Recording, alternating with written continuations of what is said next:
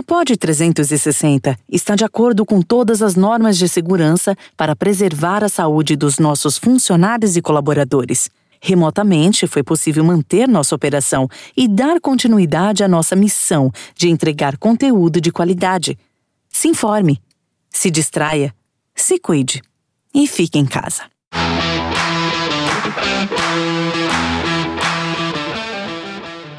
Hoje nós temos o privilégio de trazer o maior jornalista de automobilismo do Brasil e um dos maiores do mundo, porque são mais de 40 anos cobrindo especificamente automobilismo. Ele surgiu lá atrás na mídia escrita, migrou para a TV Globo e hoje não está mais na TV Globo, está é, empreendendo em um novo segmento que é no digital. A gente tem o privilégio de bater um papo hoje com Reginaldo Leme o nome se confunde com a história do automobilismo nacional. Regi, é um prazer enorme ter você aqui para o nosso bate-papo, no nosso podcast. E aí eu te pergunto, qual é, Regi? Bom, Ivan, primeiro obrigado pelo que você falou, mas quem pergunta sou eu. Qual é, Moré? Qual é que a gente está tocando esse podcast aqui, trazendo figuras super interessantes como você. Eu acho que hoje a gente vai compartilhar com a nossa audiência histórias interessantíssimas que só você pode contar direto da fonte. Eu já começo te perguntando. Piquet, primeiro, Emerson, segundo, Nelson Piquet e terceiro, Ayrton Senna. Qual dos três era mais fácil de lidar, na sua opinião? Ah, Ivan, disparado o Emerson. Ah, até, poxa, é um cara que eu sou amigo dele até hoje, muito amigo, porque o Emerson é, é, já cansei de fazer essa comparação assim dele com o Pelé no sentido de atender todo mundo é, em termos de autógrafos, de conversa, de papo, de fotografia. Agora então com o negócio de selfie é, é impressionante a, a, gentileza do Emerson, sabe? E então era muito fácil porque ele ele logo entendeu e tudo bem que eu, eu fui um dos primeiros, não fui o primeiro, estava lá o pai dele já como jornalista, tinha o Lemir Martins e tinha o Janus Lengue do Globo mas ele entendeu que eu estava lá para pesquisar muito da vida dele, para contar histórias bacanas da vida dele. E eu não era TV Globo, eu era jornal, mídia, mídia impressa, do, do Estadão. E com toda a atenção do mundo, sabe? Quando eu cheguei é, em 72, eu, a primeira corrida que eu fiz, olha só que como pisei com o pé direito nessa brincadeira. Primeira corrida que eu fiz foi a primeira corrida oficial, foi 10 de setembro de 72, na corrida que o Emerson ganhou o título mundial, do primeiro título mundial de um brasileiro. E depois, na sequência, eu fiquei aí 20 anos de sucesso com o Emerson Piquet Senna, né, que, que um, é duradouro desse jeito, 20 anos, nem a Alemanha teve, nem Itália, nem França, nem Inglaterra, que é o país que mais venceu, ninguém tem essa, esse, esse tempo todo de, de absoluto domínio na Fórmula 1. Bom, então o Emerson é o cara, é o cara. É, quer ver uma frase que define bem essa sua pergunta? O Nelson Piquet, quando ganhou o título em 81, o primeiro título dele, ele, me, ele gravou uma entrevista comigo que ele dizia exatamente o seguinte: por sorte, o primeiro campeão que o Brasil teve foi o Emerson. Se fosse o contrário, se eu tivesse sido o primeiro, talvez não tivesse sequência, porque eu não sou um cara de, de conversar, de expor, de contar histórias, de dar entrevistas. É, é, é, o Nelson honesto, como ele sempre é. Bom, depois, eu te falei, são três personalidades completamente diferentes. O Nelson, claro que ele é um cara difícil, ele é tido como um cara difícil, e já foi mais, já foi mais. Mas o que ele gosta é de ver gente interessada, interessada em. Você não precisa entrar lá sabendo. O automobilismo é uma coisa muito muito técnica, específica, você não tem que entrar sabendo, mas tem que demonstrar vontade de aprender. Aí você conquista o cara. E foi o que aconteceu comigo em relação a ele, nunca tive problema com ele. No começo, no primeiro, em 81, quando eu fui, eu fiz essa entrevista dele no, em Las Vegas, que puta, deu oito minutos no Fantástico, um negócio muito bacana. Então, mas, mas depois continuou sendo um pouquinho difícil até um, até um determinado ponto porque ele não vinha muito ao Brasil, então ele não tinha o feedback do trabalho que eu estava fazendo. Até que um amigo dele aqui, que é o Eduardo Silva Prado, que é, era até amigo do pessoal da Brastemp, que foi o primeiro patrocinador dele. O Eduardo Silva Prado e o Chico Rosa, dois amigos meus até hoje, e que eram muito amigos dele e que deram esse feedback para ele. Olha, quando o Reginaldo aí te procurar, um tal de Reginaldo aí te procurar, saiba que esse cara está fazendo um trabalho muito bom. Olha, ele tá, a ideia, a intenção dele é aprender fazer cada vez melhor. Pronto. É, no dia que ele soube isso, ele, numa corrida que eu estava esperando, ele aquele cercadinho de mecânicos, ele em reunião ali com o pessoal da Brabham e tal, é, é duro o piloto interromper uma reunião. O dia que ele soube isso, ele estava numa reunião dentro de um motorhome. A hora que abriu uma portazinha assim que ele me viu, ele pediu licença na reunião, veio e falou: Olha, eu estou em reunião agora, lá é muito difícil eu sair agora, mas você pode me esperar 10 minutos? E deixa eu te falar uma coisa: daqui por diante, em qualquer lugar que você tiver, que se você chegar, que você me vir, levanta a mão, que eu venho imediatamente, interrompo tudo, venho imediatamente falar com você. Então, esse é o Nelson é, leal, que, é, leal até hoje comigo e com várias pessoas. Bom, Ayrton. O Ayrton era um cara muito bom de entrevistar. Além de tudo, ele era um cara assim, ele, ele é muito, ele, ele, ele entendia o jornalismo de televisão. Ele, ele, fazia, ele dava umas respostas que ele dava três ou quatro é, pontos de corte para você, sabe? Um cara que sacou mesmo. Então, assim, bom, essa resposta aqui está muito longa, não vai entrar inteira, eu vou, deixa eu dar um ponto, uma pontuação aqui, depois eu sigo, dou outra pontuação. Cara, muito inteligente nesse sentido, que, é, ou seja, também é muito marqueteiro, né? O contrário, o Emerson é, mas o contrário do Piquet. Então, com o Senna, era muito tranquilo, era muito tranquilo, tanto para nós como para os outros, tal. Mas eh, tem, chega um determinado momento em que o cara cresce demais, né, Ivan? É, o Senna se tornou um ídolo mundial, assim, de, um, uma, de uma dimensão absurda, dimensão nível Pelé. E aí começa a ficar mais difícil. E, e, tem mais aquela, aquela coisa das equipes, com, com a evolução da Fórmula 1, as equipes serem obrigadas a botar horário, agendar, botar um, um schedule para cada coisa. Né? Então, acabou aquela coisa muito legal dos anos 70 e parte dos anos 80, que eu estou cruzando no paddock com qualquer piloto que fosse, ô, oh, boa tarde, pô, cara, você pode me dizer isso aqui? O cara, lógico, né? principalmente os brasileiros. É, acabou. É, hoje você, você pega em uma equipe qualquer, ela tem é, horário para horário para imprensa escrita, horário para rádio, horário para TV e rígido. Se eles tiverem 20 minutos para as TVs, não adianta querer 21, entendeu? Porque depois tem reuniões, tem essa coisa toda. Tornou-se tornou um pouco mais difícil. É, o Regi, e diante desse, desse convívio muito próximo com essas três personalidades, e vou aproveitar que a gente está falando dos três maiores, nós, nós tivemos os campeões que fizeram com que a hegemonia fosse muito grande.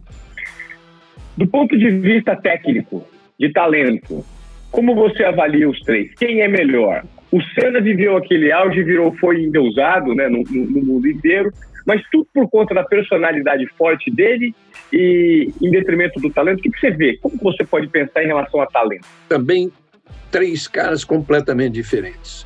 O Emerson era o, o professoral, tipo Alan Prost, tipo Nick Lauda. Né? O Emerson é aquele cara que ele sabia onde ele podia passar e a hora que ele podia passar sem correr nenhum risco, é, sabia o, o, o, tipo de pilotagem do cara, se o carro dele ia aguentar até o fim ou não sabe, foi bicampeão e teria sido trio, o, o, o Tetra, se tivesse continuado numa equipe competitiva.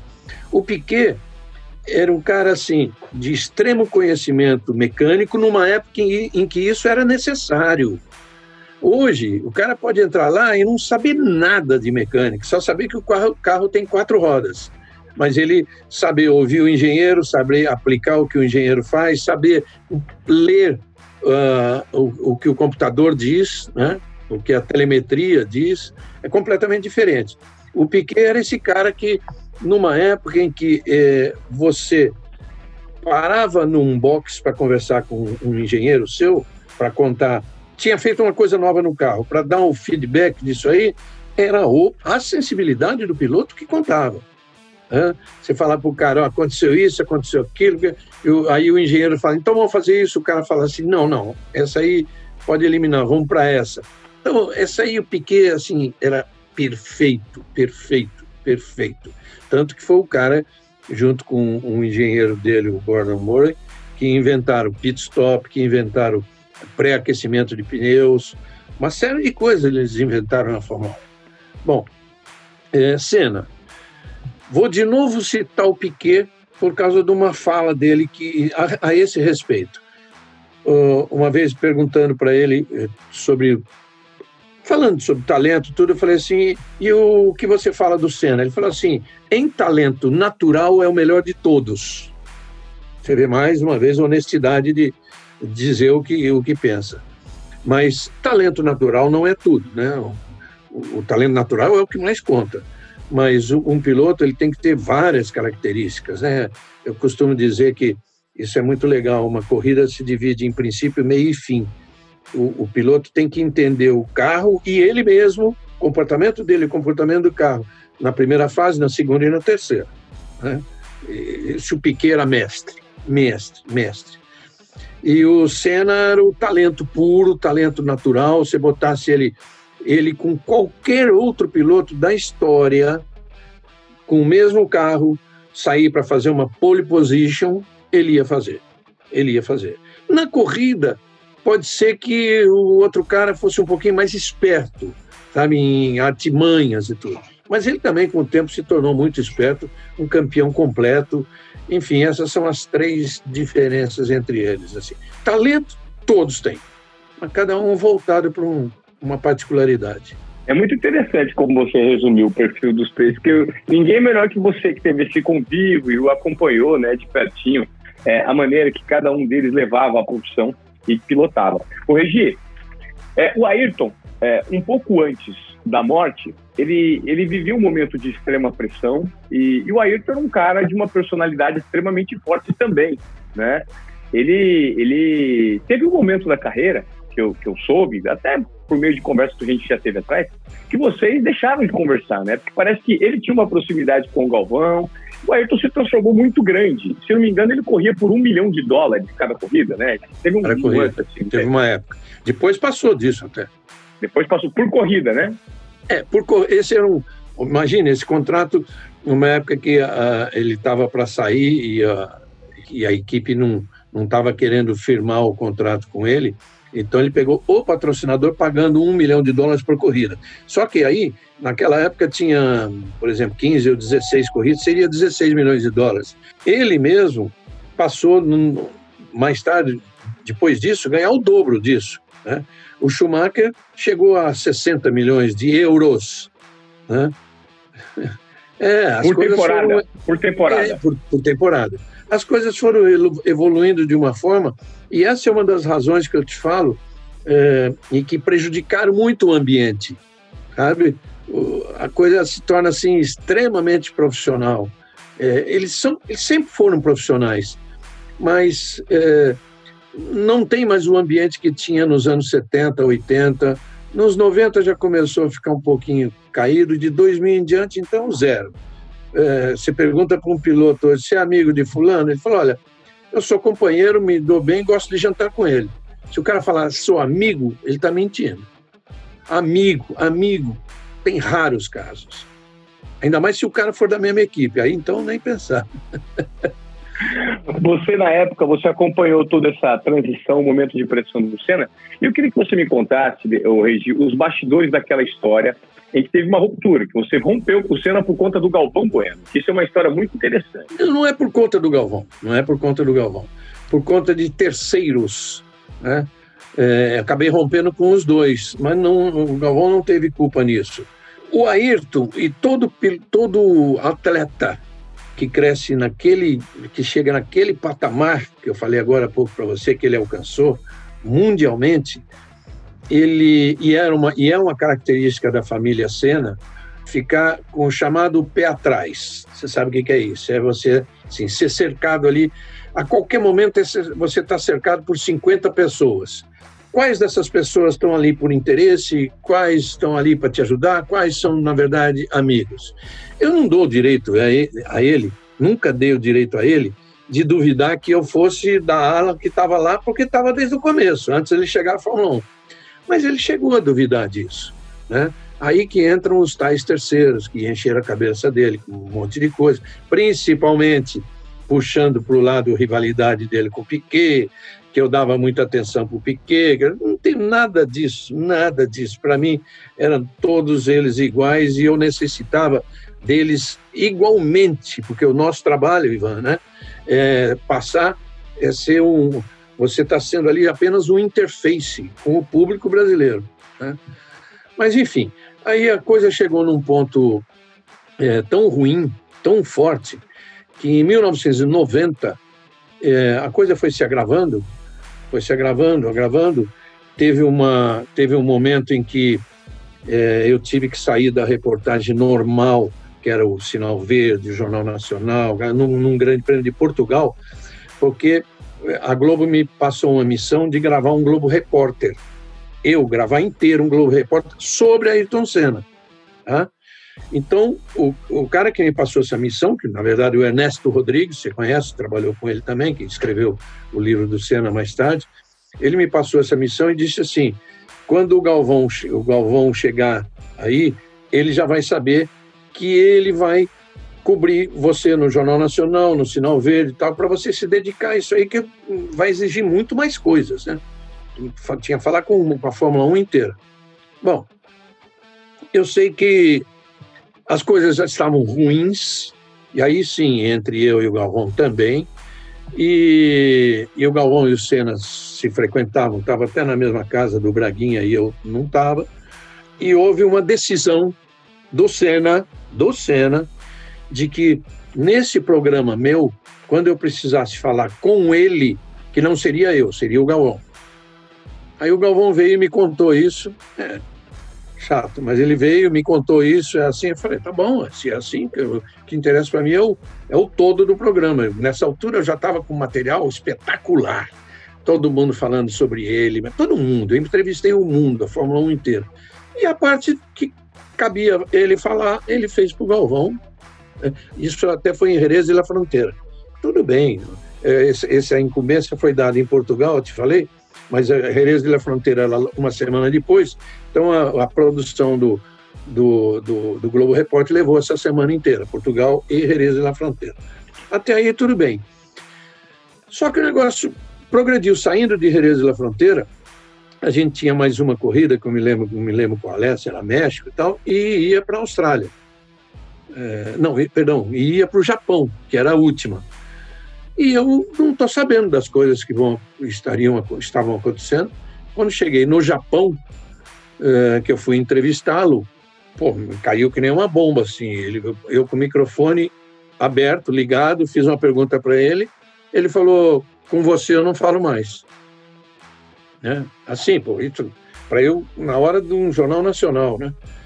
Eu ainda, ainda tive uma sacada de alegar exatamente isso. Olha, não é comigo que você está falando, é com o público brasileiro, o seu torcedor.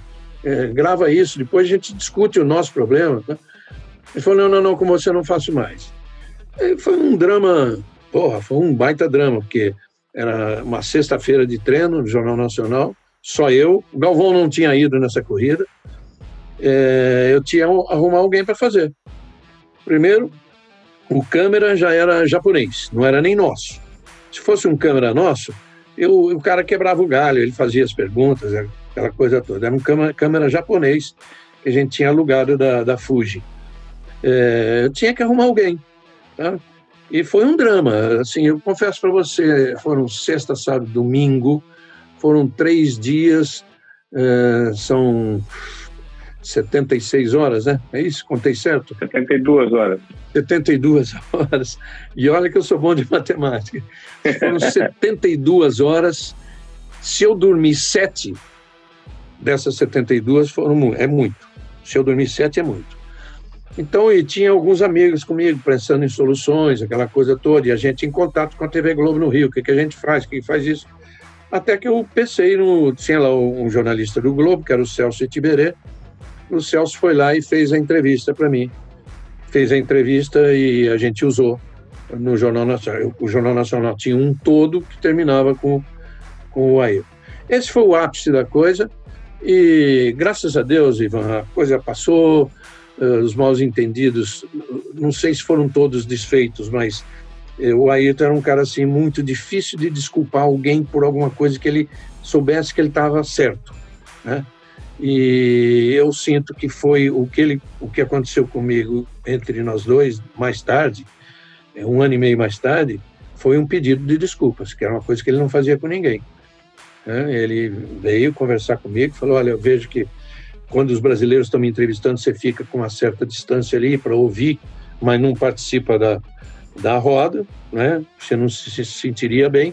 Quero te dizer que daqui por diante, já tudo que você precisar, estou às ordens ali no motorhome da, da McLaren, estou esperando, era a McLaren ainda, estou te esperando e tal. E aí acabou o negócio.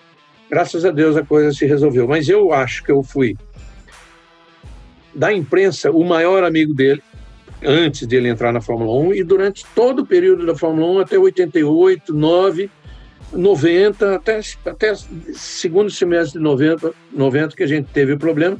E depois, graças a Deus, a coisa retornou em meio de 91, é, voltou tudo ao normal ou quase normal. Ele fez uma análise de consciência, Regi, pelo que você tem informação, ou caiu a ficha dele, ou chegou alguém que observou, fez alguma ponderação relacionada a você para que ele tomasse essa atitude? Não, você imagina que numa, numa época dessa, envolvendo um Ayrton Senna e o repórter da Globo, um monte de gente deve ter falado com ele. Claro, uh, a assessora de imprensa, que era Betise Assunção, é, extremamente competente, falou que eu sei, falou com ele várias vezes. O Galvão falou com ele várias vezes. Outras pessoas devem ter falado e outras pessoas devem ter falado também. Não, não fala com esse cara não, sabe? É, você quer que eu cite um? Chama-se Milton Senna, um primo dele que nunca teve nada, nunca, nunca nos demos bem, na verdade. É um cara interesseiro, um cara muito ruim, um cara maldoso. Né? E outras pessoas que eu desconheço, entendeu? É, mas eu acho que se eu conheço bem, conheci bem o Senna, é, ele, ele tomaria atitude só por ele mesmo. Ele até ouviria coisas que ele ouviu, mas a atitude seria por ele mesmo de reconhecer e ele reconheceu e que se eu tenho se eu tenho toda briga, todo todo acidente tem dois lados, toda briga tem dois lados. Se eu tenho um lado de culpa, um lado de culpa, percentualmente seria 2%, entendeu? E seria o quê? Ah, tá bom, se ele não quer falar comigo, eu não vou falar com ele também. É a única parte de culpa minha, assim, não tentar resolver logo as coisas, porque tudo, é, Ivan, isso eu falo muito para jovens, para minha, minhas filhas, para outros jovens, amigos, é, para gente que está na imprensa, inclusive, eu devo ter te falado isso alguma vez na vida. É, hoje você já tem experiência suficiente para não precisar disso. Qualquer coisa, qualquer mal entendido que você sentir, amigo, liga para o cara e vai resolver no dia seguinte. E se não resolver, vai virar uma bola de neve. Perfeito. Ô, Regi, como é que foi a desavença com o Galvão, que foi originada por isso também? Como depois vocês conseguiram reconciliar? Com o Galvão, isso aí foi, foi, foi também nesse mesmo processo aí, envolvido e tal, e que aí a gente ficou meio estremecido. É, não é que a gente não se falava, mas era um, assim, uma fala mais profissional, mais, sabe? Continuei trabalhando com ele, mas não tinha mais aquela coisa assim da gente sair. A gente saía só os dois para jantar uma, várias vezes, e sair para jantar. Mas isso durou muito pouco, Ivan. Durou muito pouco. Como esse negócio aconteceu em novembro, 90, isso aí durou é, não vou nem dizer 90 porque era Japão, então era o final, acabou a, temporada ali logo depois do Japão, durou o comecinho de 91 só, e logo em seguida, é, o que aconteceu? O Galvão saiu da Globo. Você se lembra que tem um período que ele saiu. Foi lá numa experiência bacana da OMS, que teria dado certo, que era mais ou menos o que o Luciano do Vale fez com a Band, de pô, implantar o esporte lá na, na OMS e tal, acabou não dando certo e ele voltou para a Globo. Então aí, aí, aí, ajudou também, porque a gente ficou um ano distante, né? Então quando voltou, pô, voltou a amizade a essa sim eu falo, voltou a toda, a plena, a pleno mesmo, tanto que no casamento com a Desirê, eu sou padrinho de casamento. E convivo com eles assim, puxa vida, converso, falo diariamente, entendeu? O Galvão é hoje, eu posso dizer, um dos grandes amigos da minha vida. Ô, Regi, é, durante o período que se seguiu, após esse desentendimento com o Ayrton, né, e, e depois vocês terem, de uma certa forma, se reconciliado, como você tocou a vida e como foi a cobertura desse período do Ayrton Senna como uma super estrela? Como era lidar com ele? Alguém que mexia com o coração das pessoas? É, exatamente isso. Eu vou começar pelo fim. Você sabe que, qual foi o resultado disso, dele não falar comigo? Eu fui promovido a comentarista. Eu pulei, eu saltei na carreira. É, não vai falar com o repórter, eu passei a ser comentarista. E durante um bom tempo as reportagens foram feitas assim. Se a gente estava do lado dos Estados Unidos e algum repórter de Nova, da, da Globo Nova York, a gente estava na Europa e ia da Globo Londres. E durante muito tempo foi isso. Pô, passaram Carlos Uchoa, a Valéria Esfeio. Você imagina, imagina o show falando, fazendo Fórmula 1, né? um show intelectual, né? se bem que faz o esporte, tá? o maior texto da TV, que eu acho fazendo Fórmula 1. Foi o Cílio Bocaneira, é, um monte de gente passou por essa época. Até que. Adel Schmidt, João Pedro Paes Leme, o Pedro Bassan.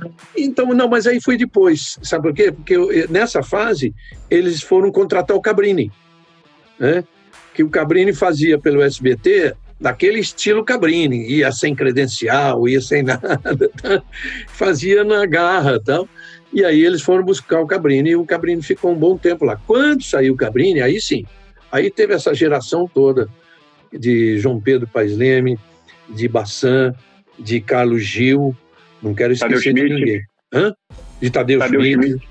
Não quero esquecer de ninguém, porque é uma coisa muito bacana que o Galvão falamos sempre. Você vê todos os caras de maior projeção, de melhor texto, de melhor cobertura do esporte trabalhando em qualquer área do esporte, não é todos, vai, teve gente que não passou pela Fórmula 1, mas todos os que passaram se tornaram grandes repórteres, grandes mesmo. Né?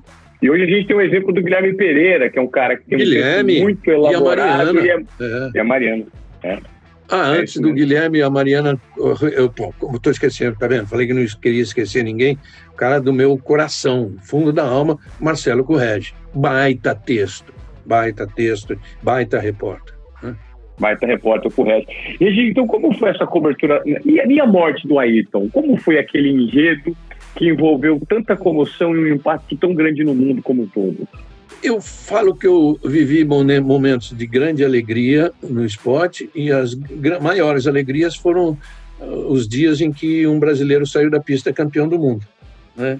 Foram oito vezes que eu vivi e as maiores tristezas que foram as mortes de alguns pilotos, o Rony Peterson, o Gilles Villeneuve, tá?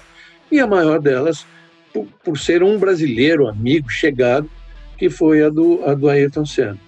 Então, claro que é um dia muito sofrido, muito doído, mas a gente... É, o que aconteceu, assim, rapidamente, para depois é, dizer por que, ao chegar de volta ao Brasil, a Globo me chamou e falou assim: olha, você e o Galvão são profissionais pra caramba, tá? Porque a gente levou, primeiro levou a corrida até o fim, primeiro, né? Uma corrida que, após aquele acidente que a gente sentiu que havia uma certa gravidade, ninguém estava pensando em morte, mas que havia uma gravidade, certa não, uma gravidade mesmo, é, aguda. Aí o Galvão o Galvão teve uma época, era um dia de calor muito grande lá em Imola e as cabines são muito pequenininhas e a gente fica meio que assim, fica em 90 graus com a, com a pista, sabe? Olhando nos monitores, como é sempre, mas não via nada de pista, só via carro passar na frente do box por uma janelinha pequenininha. Eu, o Galvão e o Claudinho Amaral, que era o, técnico de som, engenheiro de som. E o Galvão teve determinado momento que sabe, ele suando, passando o lenço na cabeça constantemente e tal, aquela coisa, ele, ele era um, um lugar tão pequenininho que para sair, ainda mais ele que estava mais pro lado da janelinha, ele tinha que pedir para a gente mexer nas cadeiras para conseguir sair. Ele foi saindo assim, levando cadeira, tudo, fomos deixando ele sair. Ele falou: toca aí. Eu acho que eu fiquei tocando uns 15 minutos antes dele voltar, sabe? Que ele foi respirar, ele foi tomar um ar, assim, que ele não estava se aguentando. Bom, tocamos em frente. Para resumir a história, quando terminou a corrida, o Galvão, o Braguinha estava lá e, e já tinha alugado um helicóptero para eles irem para Bolonha. Então ele foi no helicóptero com o Braguinha, aliás, no helicóptero do, do Gerhard Berg, que estava esperando o Braguinha e o Galvão. Já tinham ido. O irmão do Ayrton, o Léo, estava nessa corrida, e o Bira, que é sócio dele. Eles já tinham ido antes de, de todo mundo. E aí eles foram para o hospital. A Globo mandou de Londres o Sérgio Guius e o, e o Pedro Bial e um assistente para fazer o Fantástico, para ancorar o Fantástico da porta do hospital, me avisou que eu ia ter que fazer isso. É, eu continuei no autódromo, porque tinha um monte de coisa para fazer, né? tinha boletins e tudo mais. E, e o Claudinho Amaral, inclusive, foi de uma extrema utilidade, porque tudo que o Cabrini passava por celular, olha, era o começo do celular, hein? O, o Cabrini passava por celular pela mesa de som do, do Claudinho né, para chegar no Rio com uma qualidade de áudio melhor. E nessas, o Rubinho, você se lembra, tinha sofrido um acidente na sexta-feira, muito grave, e no sábado ele apareceu na pista é, com o braço enfaixado, tinha quebrado um dedo, todo cheio de, de, hematomas, tudo. Ele veio só para se despedir do, do Ayrton no sábado e foi embora para Londres, onde ele morava, não era nem Londres, era Cambridge, Aí no domingo, de Cambridge, ele estava vendo a corrida, ele, ele ficou telefonando para mim a cada 10 minutos é, para saber. E eu fui informando o Rubinho de cada coisa que o Cabrini passava. Né? Às vezes eu descia lá para o paddock, conversava com alguém, tipo, informação, subia de volta, e já estava de novo o Rubinho no telefone. Até que teve um momento que eu falei para ele, falei, olha, o Cabrini acabou de dizer, acabou de falar que morreu. Com um silêncio na linha do outro lado, que o Rubinho sempre gostou muito dele. Bom, Terminando Você que deu a informação para o Rubinho. Você que deu a informação para o Rubinho. Eu que dei a informação para o Rubinho. Terminado isso, é, desci, arrumamos as coisas, enquanto o Claudinho fechava o equipamento dele todo lá, que é meio complicado, eu desci para o paddock. Quando eu desci para o paddock, cara, parecia eu assim, eu, os pilotos já tinham ido embora, os caras desmontando tudo, eu era o centro de atenção. De atenção. Tinha umas 10 TVs em cima de mim, de todos os países que você imaginar natural, né? Sabiam da proximidade, da ligação minha com ele, tudo. Aí fiquei dando entrevista, entrevista, entrevista. Aí encontrei o Joe Ramires. Joe Ramires era o, o cara da, da McLaren que, que tinha sido meu amigo desde, desde a Tyrrell de Jack Stewart. Depois ele veio trabalhar na Copersuca Fittipaldi durante muito tempo.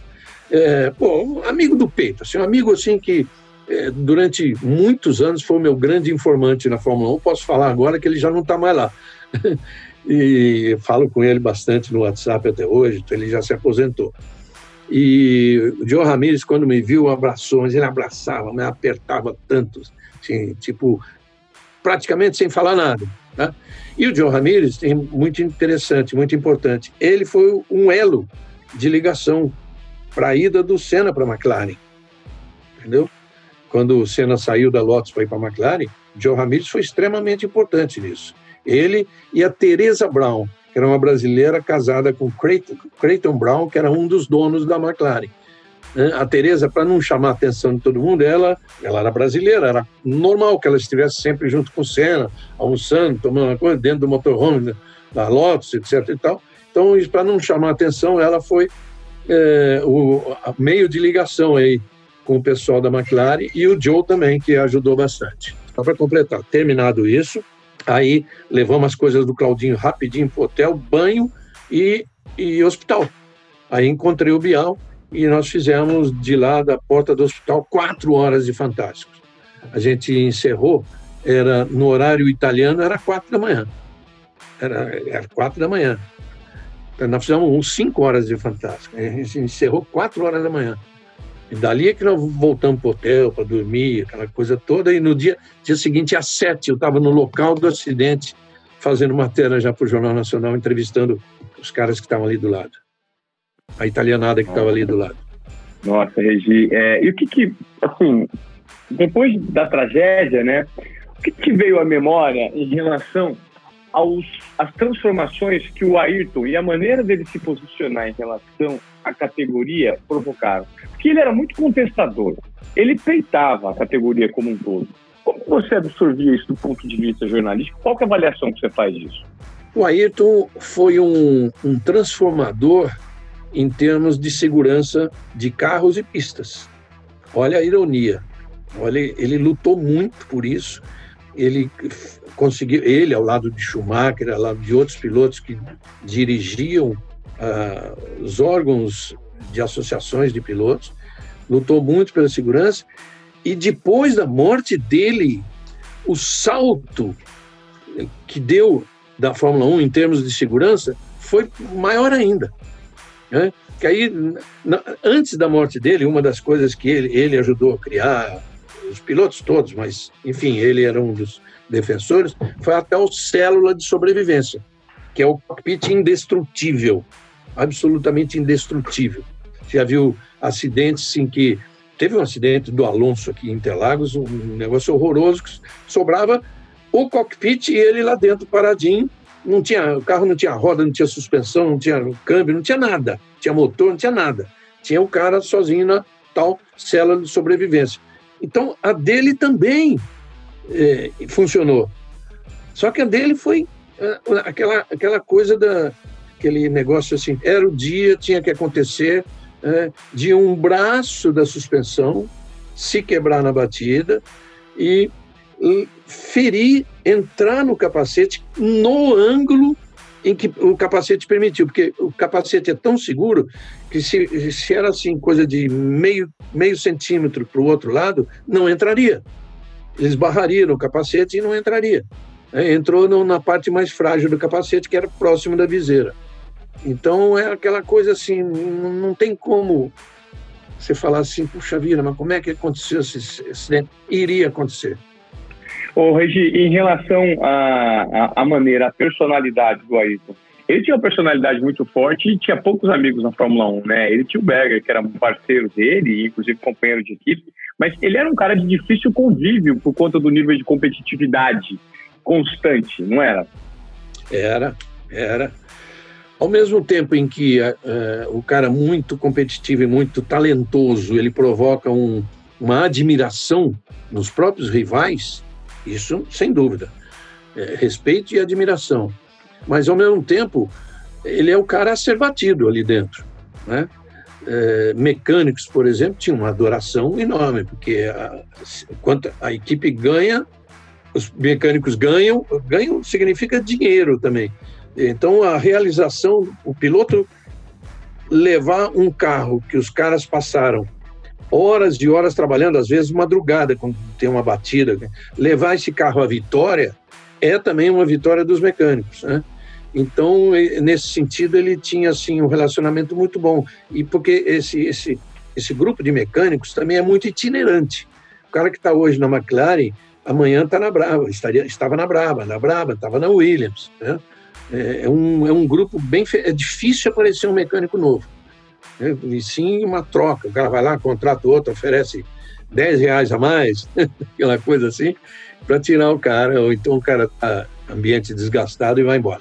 Mas entre os pilotos, sim, você tem razão, é uma rivalidade muito grande, rivalidade com vários deles. Tinha, quer ver um cara com quem o, o Ayrton na pista não, dava, não se dava de jeito nenhum? É o Keck Rosberg, o pai do Nico. Nossa, era assim, era o inimigo público número um dele. Ele até sacaneava, brincava com a gente. Uma vez nós fomos num hotel na África do Sul que ele estava, fomos visitar ele no quarto dele lá, tomar um café e tal. E ele falava assim: Ó, meu amigo está aqui do lado, que era o amigão dele, que era o Keck Rosberg. E tinha outros desse, desse tipo, desse nível, assim. Alan Prost era um deles, né? Ele também não se dá. Ah, o Alan Prost. Prost Alan Prost, o Alan Prost mais tarde virou esse, o grande rival. É a grande rivalidade da história da Fórmula 1. É essa cena Prost. É a maior rivalidade? É, é a maior rivalidade. Olha que teve muitos, mas essa é a maior. Em relação a talento, como que você definiria o Alan Prost? O Alan Prost é assim. É... Sabe aquele piloto que tem a cartilha de como ele vai fazer para ser perfeito sem correr risco? É isso aí. Vai ver quantas batidas o, o, o Prost deu na vida. Tá? E é um cara tetracampeão do mundo. Agora, extremamente cauteloso e era um cara que não andava na chuva. Não andava bem na chuva. Vou lembrar uma, frase do, uma frase do Ayrton é, a respeito do Prost, quando ele falava assim, ele ia para a pista com a gente, chegava um sábado que ia, ia lutar pela pole position, e no, na sexta-feira tinha havido uma briga séria, um passava, um batia o tempo do outro, um batia, outro batia, um batia, outro batia, e ele falava assim, puta, tem uma, tem uma missão difícil pela frente, porque esse francês, ele é medroso, mas quando ele quer andar, ele sabe fazer muito bem. Então, era uma parada difícil. Era uma parada difícil.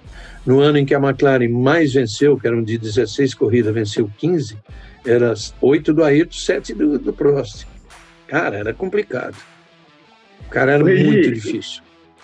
Ô, Regi, e o, e o relacionamento Piquet-Senna? Foi um relacionamento que começou bem e depois passou a ser conturbado. Choque de gigantes? Não. Primeiro, choque de gerações. Né? Eles não são da mesma geração. É, então, quando o Senna estava chegando, já com talento comprovado na Fórmula 3, é, eu posso te dizer, o, o, o Piquet ajudou bastante. E teve uma época que eles estavam, quando o Senna estava entrando na Fórmula 1, final de 93, ele correu 83, é, ele correu não, 84, primeiro ano. Final de 83, eles estavam quase acertados de correr juntos na Brabham. E muita, cara, é, nossa, como, como fake news é um negócio. Muita gente no Brasil fala até hoje, ah, o Piquet barrou a entrada do Senna. De jeito nenhum. O negócio estava acertado, o aval dado por ele para o Bernie Eccleston, que ouvia muito Piquet, tudo. O não deu certo mesmo foi o acerto financeiro e pacote técnico. Né? O Ayrton, o Ayrton é um caso raro de um cara que entrou na Fórmula 1 sem precisar de dinheiro. Né? Ele era muito, tinha muito dinheiro, a família é muito rica. Então ele entrou, isso é uma vantagem. Você entra, me, fala, não me importa quem vai pagar mais, eu quero o pacote técnico. O que, que esse cara está me oferecendo para ganhar a corrida?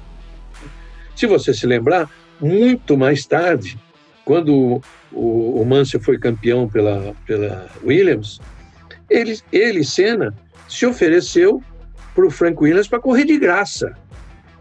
É, você vê, ele queria, ao mesmo tempo, ter o melhor carro para continuar vencendo e queria provar para todo mundo que ele era o melhor. Então, o dinheiro não era tão importante. E ele ia ganhar esse dinheiro, de qualquer forma, de patrocinadores pessoais. Né? Então, ele desonerava a equipe, mas ele balançou o Frank nesse negócio.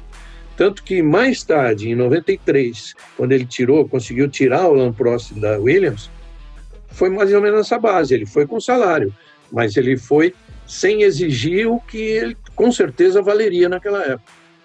Porque ele queria o carro.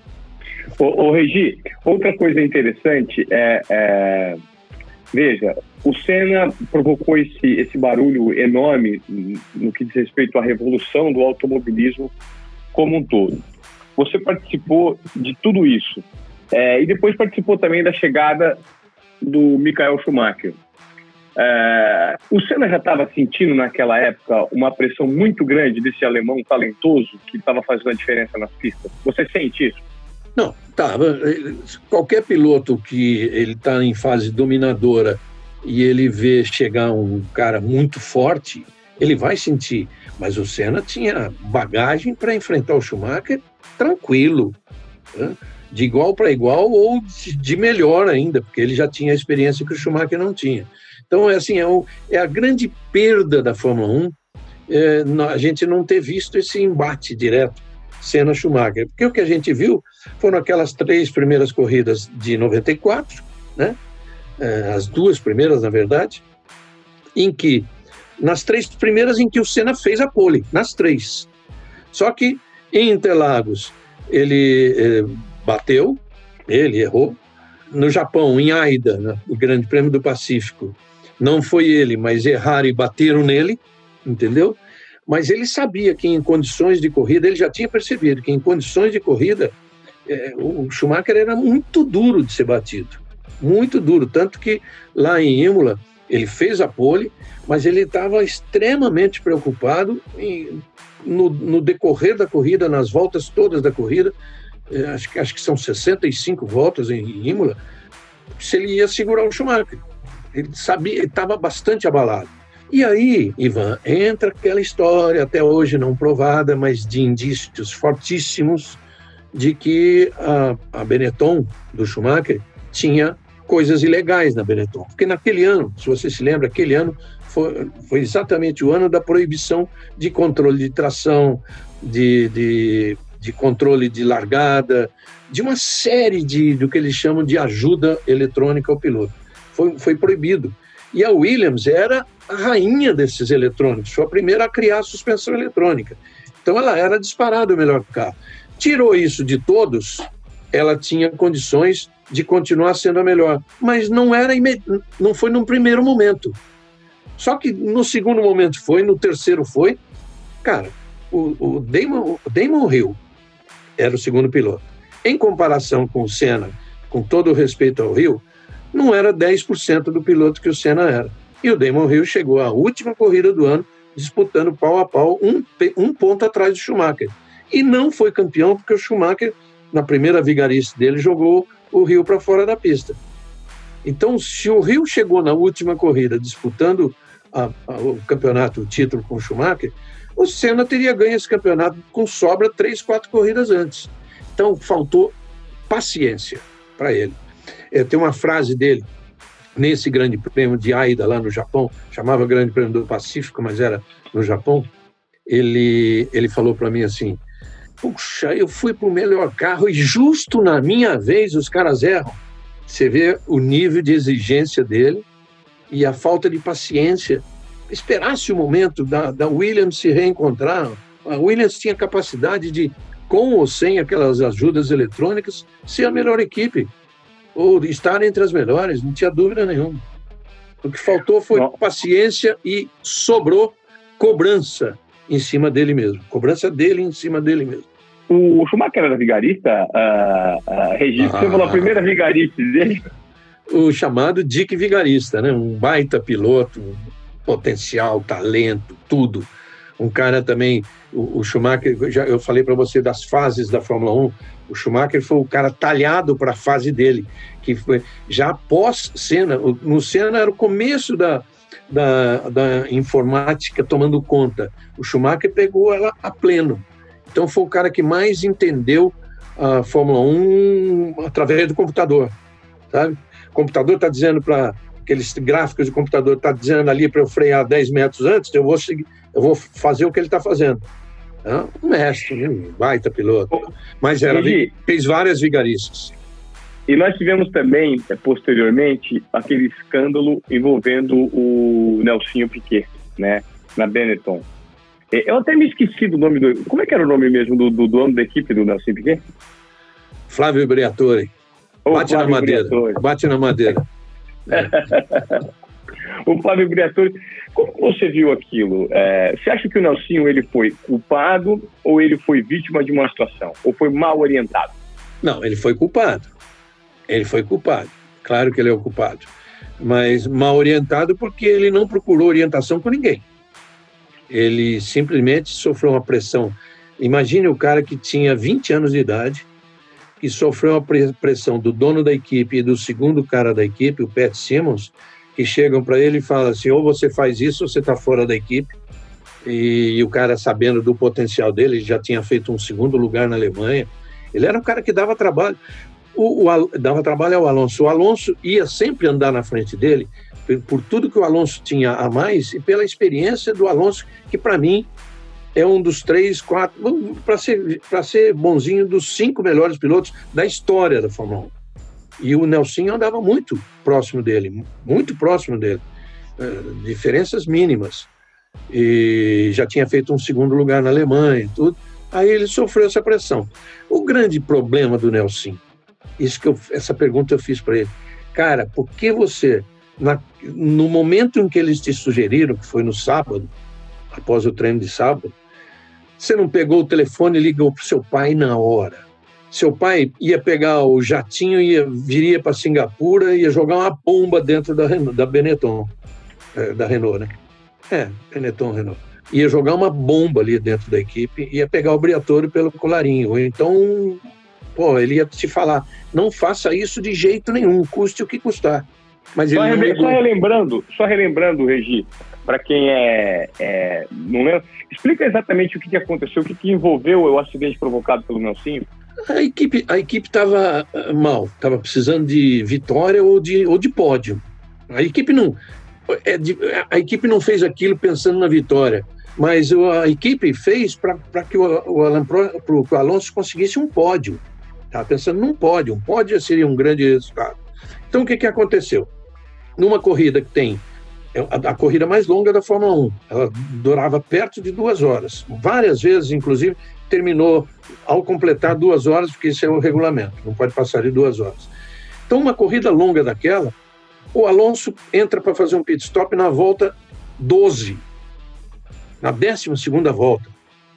Cara, que, que isso, né? Surpreendeu todo mundo. Então, esse já era o plano. Ele, com essas 12 voltas, ele ia, teria muita volta pela frente, mas é uma corrida noturna, não tem problema de aquecimento de pneu, né? Ele ia conseguir levar o carro até o final e ainda ia contar com um safety car quando o Nelsinho batesse. Um safety car que teria que ser prolongado. Olha como tudo foi tramado.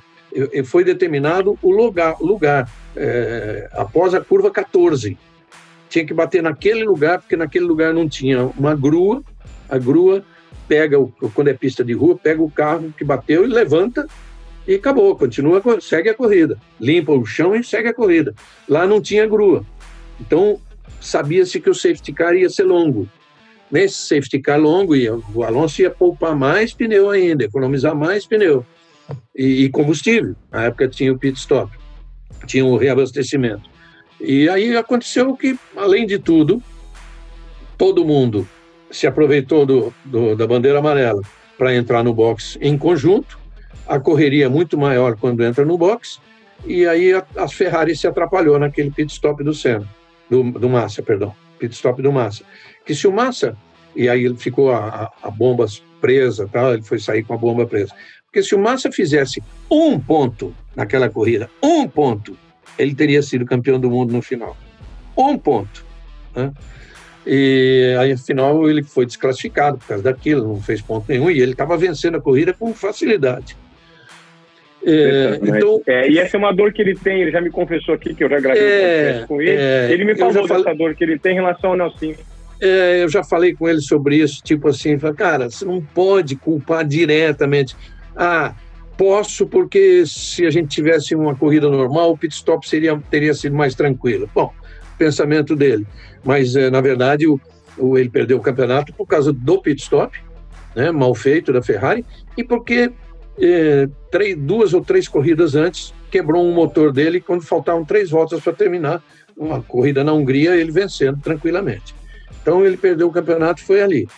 É, mas enfim, cada um tem o direito de pensar e eles, ele tem direito de ficar chateado com o Nelson, claro. Mas foi isso.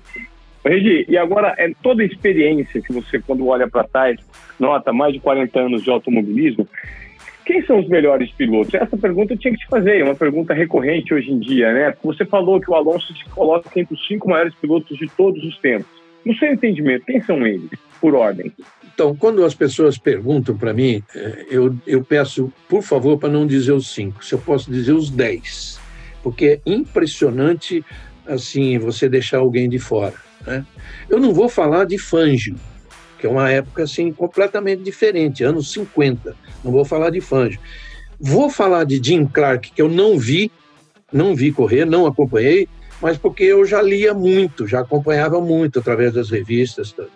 Então, o Jim Clark está no meio, o Schumacher está no meio, o Alonso está no meio, o Hamilton está no meio, o Senna, o Piquet, o Emerson, é, o Jack Stewart.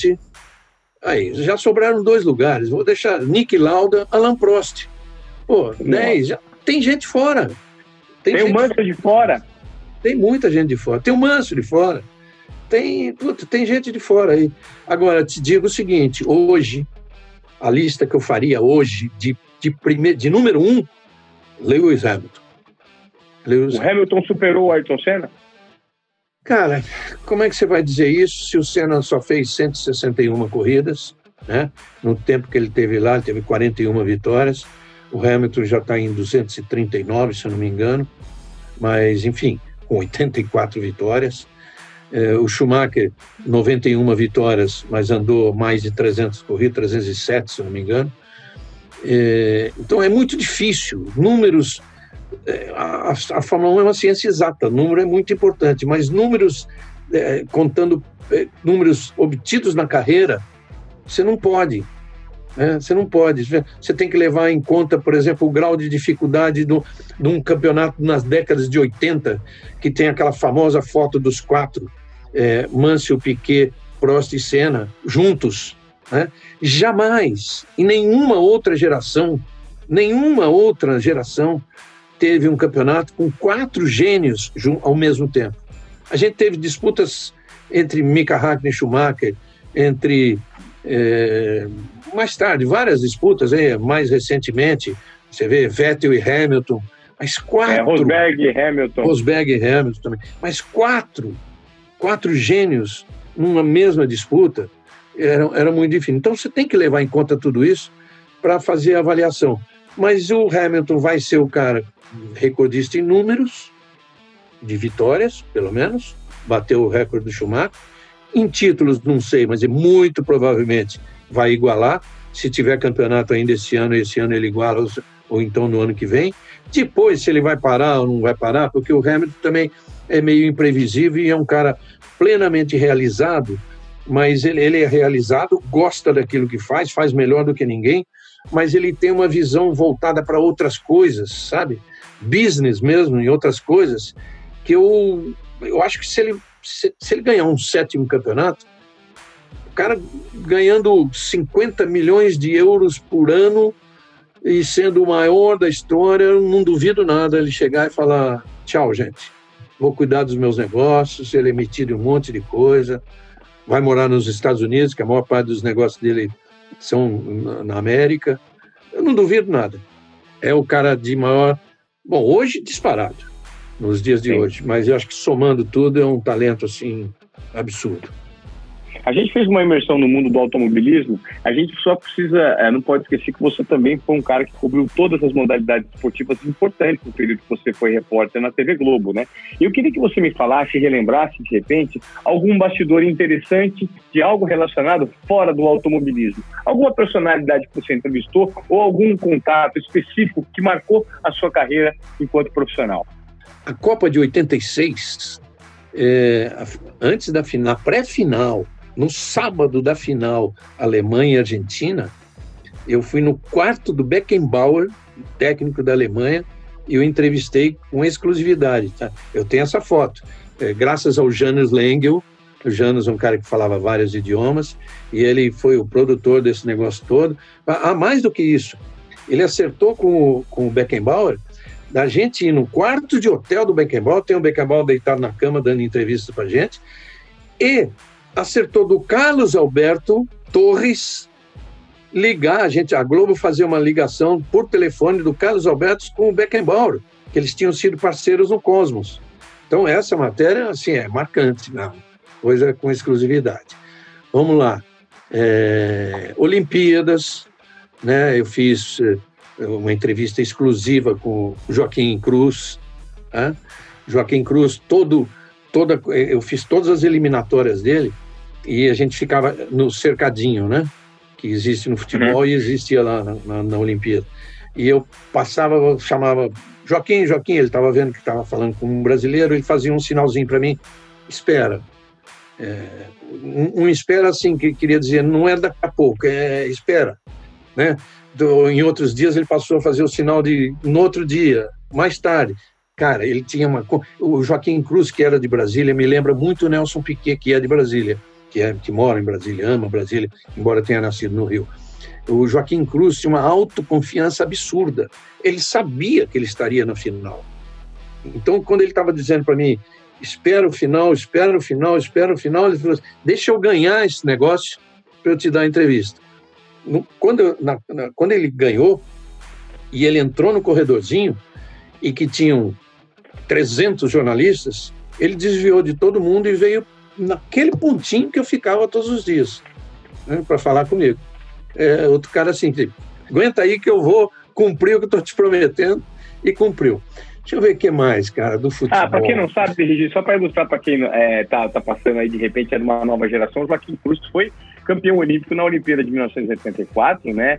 Ele corria os 800 metros, era um, um, um corredor assim exímio corredor brasileiro, ele foi campeão olímpico em 84 e depois das Olimpíadas de Seul em 88 ele foi prata, né? Foi prata olímpico, assim. Um dos heróis que o Brasil tem nesse esporte que é o atletismo, né? Que a gente tem tanta dificuldade para revelar novos talentos. É, é verdade, é verdade. Deixa eu lembrar mais. Puta, do futebol tem várias, pô. Eu fiz é, duas Copas, fiz três Copas, na verdade, mas uma, uma mais por o início dela porque eu estava eu tava em Buenos Aires no ano em que ia ser disputada a Copa lá, então eu fiquei um pouco lá no, na, na, criação dos preparativos para a Copa, 78. Mas depois eu fiz 82, 86, e eu ia fazer a Copa de 90 com certeza. É, mas aí, em, em, nesse ano de 1990, foi o ano em que a geração Piquet e Senna, o automobilismo cresceu tanto na TV Globo, tanto. O meu programa Sinal Verde tinha oito minutos de duração aos sábados à noite né? Tinha as transmissões, tinha Jornal Nacional, tinha tudo. Cresceu tanto que eu tinha que me dedicar à Fórmula 1. A Globo tinha que me separar e botar só na Fórmula 1, inclusive porque a Fórmula 1, durante a Copa, ela teve duas ou três corridas. Né? Ela ignorava a Copa. teve duas ou três corridas. é. Embora todo mundo lá gostasse, todo mundo tivesse um time. Ah, teve momentos bem bacanas na Fórmula 1 que eu vivi eh, durante Copa. Né? Jogos da Alemanha, eu ia no motorhome da Alemanha assistir. Pô, a, a, os caras dispensavam os, motori os, os mecânicos de trabalho, paravam o trabalho, abria cerveja para os caras verem o jogo. Depois voltava tudo ao trabalho. Os italianos nem se diga, a Ferrari era festa. E teve um aquele jogo Brasil e Holanda, aquele famoso, aquela virada que deu 3 a 2 com o gol do branco, foi Copa de 94.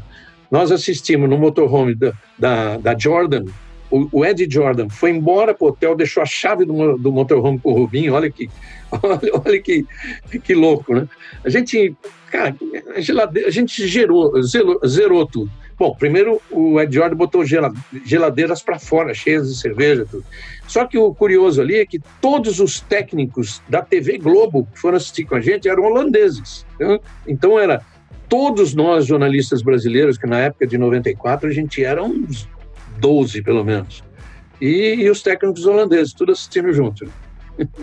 Egi, é, assim, você teve alguma experiência com o Pelé? Tive, tive. Eu não tive, eu, não, eu nunca entrevistei o Pelé. Eu, eu tive uma experiência, puxa vida, tinha uma experiência bem gozada com o Pelé, Ivan, bem gozada, você é. tocou num ponto. Eu, eu peguei o final da carreira do Pelé, né? Quando, eu, quando eu comecei a cobrir futebol, pô, a gente estava falando em sorte. Eu era estagiário do Estadão, nós éramos quatro estagiários. E, e o, o Pelé estava para fazer o milésimo gol. E o Estadão pegou os quatro estagiários, o, o Ludenberg Teixeira de Góes, o Góes, meu compadre, padrinho da Dani, pegou quatro númerozinhos, um, dois, três, quatro, sorteamos os, pa os papeizinhos para ver quem ia fazer os próximos jogos. Só que o Santos ia jogar é, na Bahia, ia jogar no Norte. O, o, Santos tinha, em resumo, tinha uns quatro, cinco jogos muito fáceis do Campeonato Brasileiro e ele estava com 997 gols. Faltavam três. Aí, a hora que eu peguei o papelzinho, peguei número 4.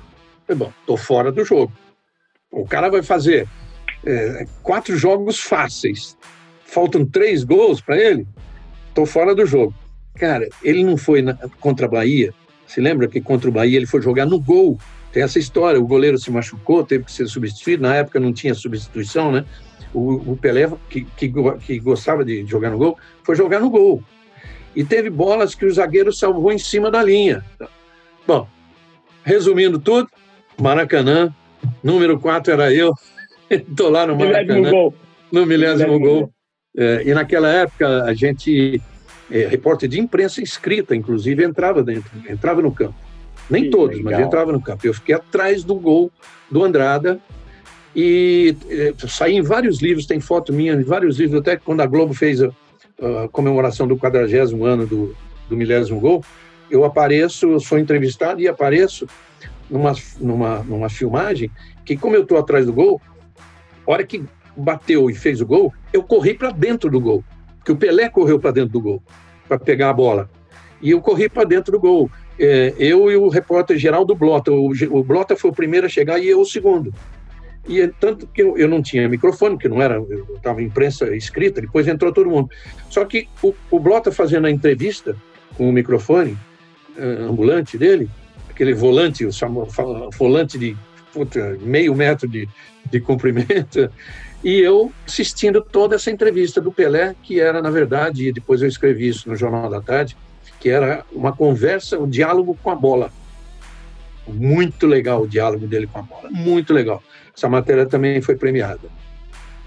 Poxa, Reigi, ah, peraí, é... peraí. A sequência ah. da história. A sequência da história é, é muito. Ah, rapaz.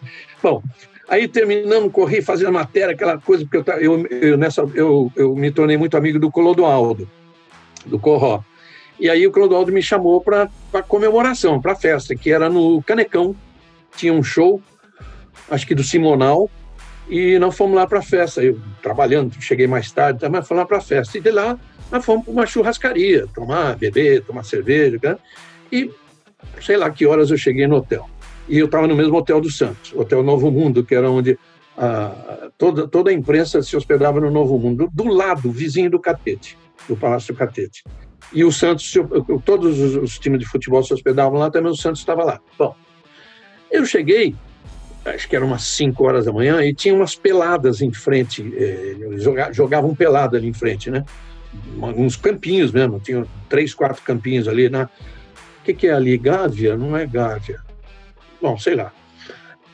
Hora que eu vi, já tinha gente chegando para jogar, 5 horas da manhã, falei, ah, não dá. Eu fui lá, tomei um banho, vesti de calção, tênis, tudo, desci para bater uma bola com os caras. Pegar, pedi, pedi, um, pedi para entrar no, no joguinho lá, na pelada, tá, joguei, joguei, joguei um pouquinho, cansei. Falei, bom, agora eu vou dormir. Entrei no, no hotel, entrei no elevador mais ou menos seis e meia, sete da manhã, tá? Eu entrei, quando eu entrei no elevador, o elevador tinha descido para a garagem, então ele veio da garagem para o térreo. Eu estava no térreo, entraram Clodoaldo e Pelé. Seis e meia da manhã.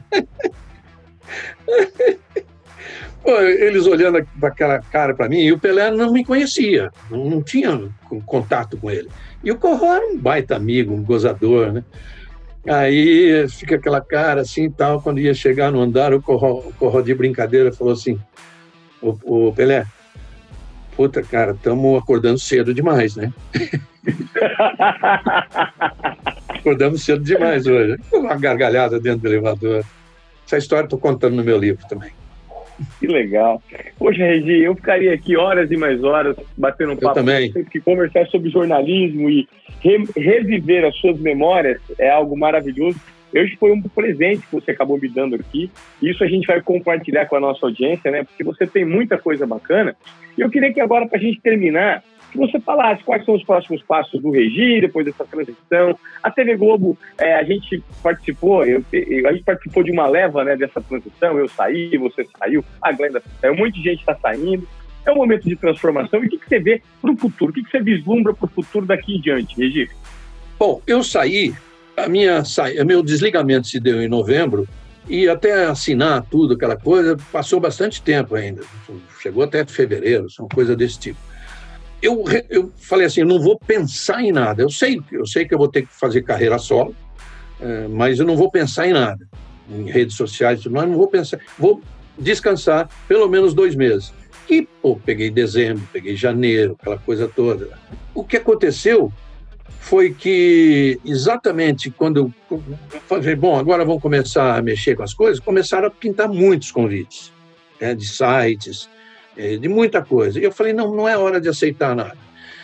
Quando eu resolvi, vamos fazer, vamos, vamos sei o que vou fazer, aí apareceu uma, um grupo, um grupo bem forte de São, de São Paulo, e a gente está fazendo um pacotão envolve o automotor, o meu anuário, que existe há 21, a gente publica há 28 anos, é, em edição física. Então a gente vai ter o anuário edição física, o anuário digital, vamos ter um canal de YouTube, mas principalmente o que é novidade, a gente vai ter um app, um aplicativo que é, que é para o cara entrar e ver. Nós não queremos competir com site nenhum, então não é um, um aplicativo de notícias, mas vai ter lá as três melhores notícias, três principais notícias do dia né, e comentários meus, falas minhas, principalmente depois de cada corrida, talvez antes de cada corrida, estou pensando também antes de cada corrida, pegar assim, por exemplo, Grande Prêmio da Bélgica, ah, falar como é Bruxelas e como é a cidadezinha Spa-Francorchamps, onde a gente fica, é uma, é uma região gastronômica riquíssima, é, sugerir restaurantes, é, coisas desse tipo, no pré-corrida, e falar também do, do, do aspecto esportivo. E no pós-corrida, fazer uma análise, como eu fazia no Jornal Nacional, fazer essa análise é, que eu não quero fazer no dia, mas quero fazer na segunda-feira, como fazer no Jornal Nacional. Mas pretende que... continuar viajando, Regi? Não, não, não. Para a Fórmula 1, não. Para a Fórmula 1, eu pretendo sim fazer umas quatro viagens por ano, no máximo, umas quatro corridas no, no máximo. E para estocar todas. Eu amo estocar, adoro estocar. Legal. É isso, Regi. Muito obrigado por compartilhar seu tempo, essas histórias maravilhosas. Eu acho que você é, é, um, é um, tem um currículo e um nome que enobrece os jornalistas que estão atividade hoje. Privilégio nosso ter tido contato com você e ter bebido um pouco dessa fonte de tanto talento, sabedoria e compartilhamento aí de experiência que faz muita diferença para a gente. Né? Você fortalece demais o nosso nicho. Valeu, Ivan. Puxa vida, é bom ouvir isso de uma geração nova como é a sua. É bom ouvir isso, eu fico muito satisfeito, contente. É, isso aí, para mim, é a mesma coisa que é o significado de que a minha vida valeu. Não, ela não terminou, vai muito para frente ainda, mas já valeu a pena tudo que eu fiz. Obrigado, Regi. Regi valeu, Ivan. Qual é, Moré? Valeu. valeu, valeu, valeu. Qual é, Moré? Tchau, tchau.